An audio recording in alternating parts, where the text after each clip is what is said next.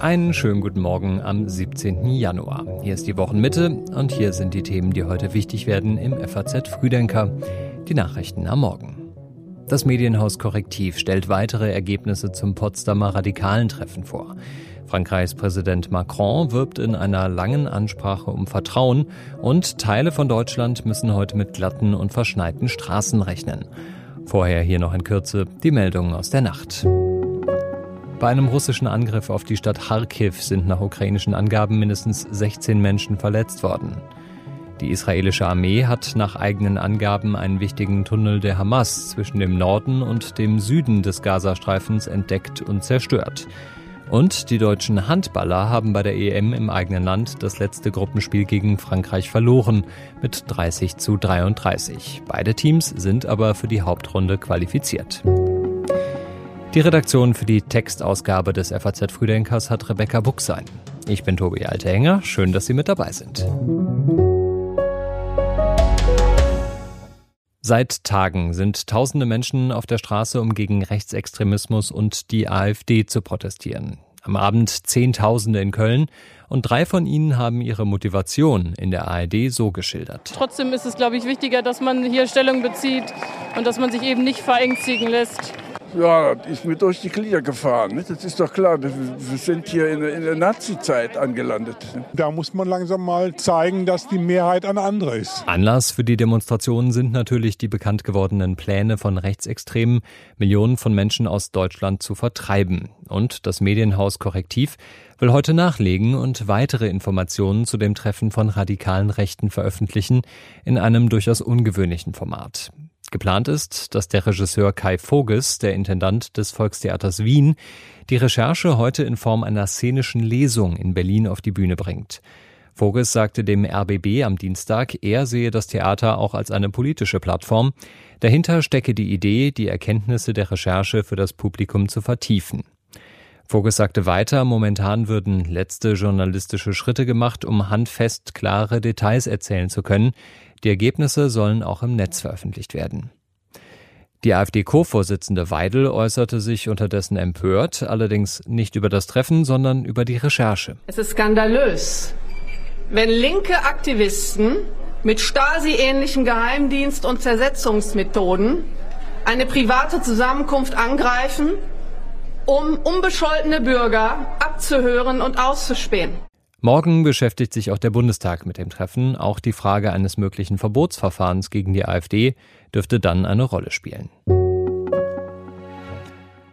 Schauen wir nach Großbritannien. Da geht es heute um die umstrittenen Pläne, irregulär eingereiste Migranten ohne Prüfung ihres Asylantrags nach Ruanda in Afrika zu schicken. Da sollen sie dann Asyl beantragen können. Damit das geht, müsste Ruanda zum sicheren Drittstaat erklärt werden, und heute stimmt das britische Parlament über dieses Gesetzespaket ab. Die Ausgangslage für Premierminister Rishi Sunak ist schwierig. Dem rechten Tory-Flügel gehen die Pläne nicht weit genug. Deswegen gibt es mehrere Änderungsanträge. So soll unter anderem ins Gesetz geschrieben werden, dass Einsprüche gegen Abschiebungen vor internationalen Gerichten nicht mehr möglich sein sollen. Moderate Kräfte in der Partei lehnen diesen Vorschlag ab. Sollte das Gesetz durchfallen, könnte das die Regierung in eine neue Krise stürzen. Die Zahl der Menschen, die den Ärmelkanal in Richtung Großbritannien überquert haben, ist im vergangenen Jahr deutlich zurückgegangen auf gut 29.000. Das meldet die britische Nachrichtenagentur The Press Association und beruft sich auf vorläufige Zahlen des Innenministeriums. Im vorvergangenen Jahr hatten noch knapp 46.000 Menschen versucht, über den Ärmelkanal nach Großbritannien zu kommen. Mesdames et Messieurs, bienvenue dans cette maison. Permettez-moi avant toute chose de vous souhaiter à nouveau une belle et heureuse année. Erstmal ein frohes neues Jahr wünschen, kann man ja noch sagen. So ging's los bei der Ansprache von Emmanuel Macron an die Franzosen. Der französische Präsident hatte ja eingeladen zu einer groß angelegten Pressekonferenz und in rund zwei Stunden hat er dann live im französischen Fernsehen erklärt, was seine neu aufgestellte Regierung plant. Dabei ging es insbesondere um die Innenpolitik. Macron kündigte an, testweise zunächst an 100 Schulen Schuluniformen einführen zu wollen. Auch soll es eine sechs Monate lange besser bezahlte Elternzeit geben, die von beiden Eltern genommen werden könne. Macrons Beliebtheit in Frankreich war zuletzt ja deutlich gesunken. In der vergangenen Woche hatte er die Regierung umgebildet, wohl auch, um damit ein neues Kapitel aufzuschlagen. Heute wird Emmanuel Macron beim Weltwirtschaftsforum in Davos erwartet und er ist nicht der einzige Staats- oder Regierungschef, der heute sprechen wird. Außerdem auf der Rednerliste stehen Spaniens Ministerpräsident Pedro Sanchez und UN-Generalsekretär Antonio Guterres. Mit Spannung erwartet wird auch der Auftritt von US-Außenminister Blinken.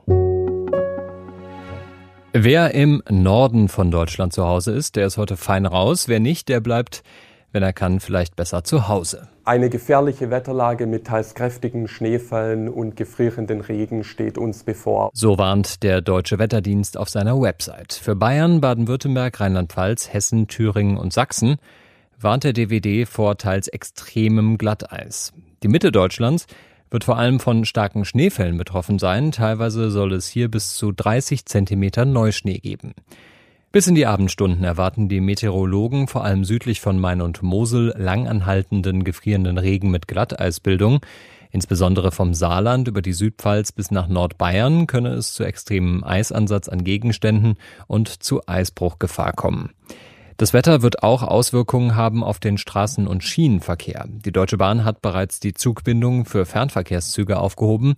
Auch die Flughäfen in Frankfurt am Main und München teilten mit, es würden erhebliche Einschränkungen erwartet. An zahlreichen Schulen in Bayern, Hessen und in weiten Teilen Nordrhein-Westfalens fällt der Präsenzunterricht aus. Die Bauernproteste sind ja erstmal vorbei, jetzt rücken die großen Handelsketten in den Fokus.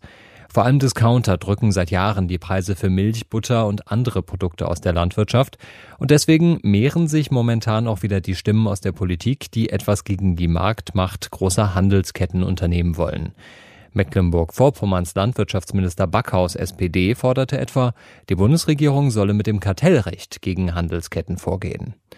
Diskutiert wird außerdem über die Tierwohlabgabe, die Landwirte finanziell entlasten soll.